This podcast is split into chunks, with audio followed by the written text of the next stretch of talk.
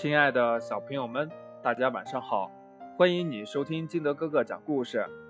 今天呢，金德哥哥给大家讲的故事叫《商人和狮子的故事》。从前有个商人，他赶着骆驼到西方去。这个人胆子很大，经常一个人独自出远门。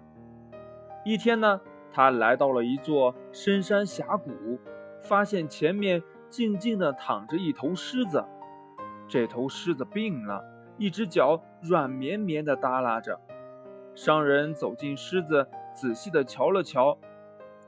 嗯，你哪儿不舒服吗？商人问道。啊，一根刺扎进了我的脚掌里了。狮子回答道。嗯。你把脚伸过来，让我仔细的瞧瞧。哎，这里，你看看。狮子说着，便把脚伸给了他。商人仔细的查看着，终于发现了那根扎在内掌里的刺。他把刺拔了出来，并且包扎好伤口。接着，他拿出自己带着的晚饭，放在了狮子的面前，说：“吃吧。”吃了才能很快的恢复体力，于是狮子也就吃了。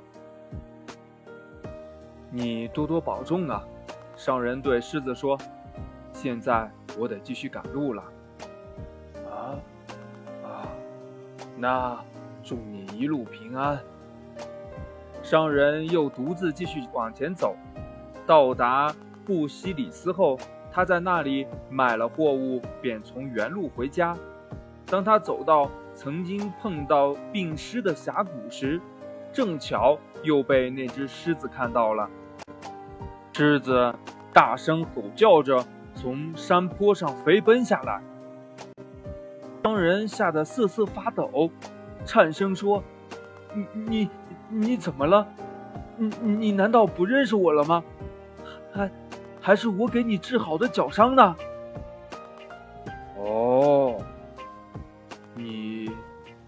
就是我的那位朋友啊！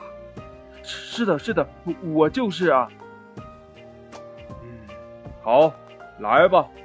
狮子说：“同我一起到我住的山上去，我要好好感谢你对我的恩情。”狮子和商人一起往山上爬去。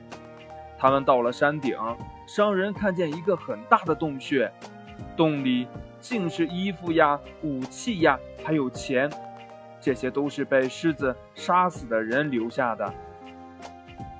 把你的骆驼牵来吧，狮子说，让他把这些衣物、武器和钱都运回去。你治好了我的脚，这仅仅是我给你的一点谢礼。商人牵来了骆驼，把所有的东西都架到了骆驼身上。他谢过狮子后，便起身告别了。狮子还是依依不舍的，一直把他送到了峡谷口。商人回到家乡，从此成了一位最富有的人。他再也不需要外出奔波劳累了。故事讲完了，亲爱的小朋友们，从这个故事当中，你明白了一个什么道理呢？快把你想到的。跟你的爸爸妈妈还有你的好朋友相互交流一下吧。喜欢听金德哥哥讲故事的，欢迎你下载喜马拉雅，关注金德哥哥。同样呢，也希望你能把金德哥哥的故事分享给身边的好朋友听。亲爱的小朋友们，我们明天见，拜拜。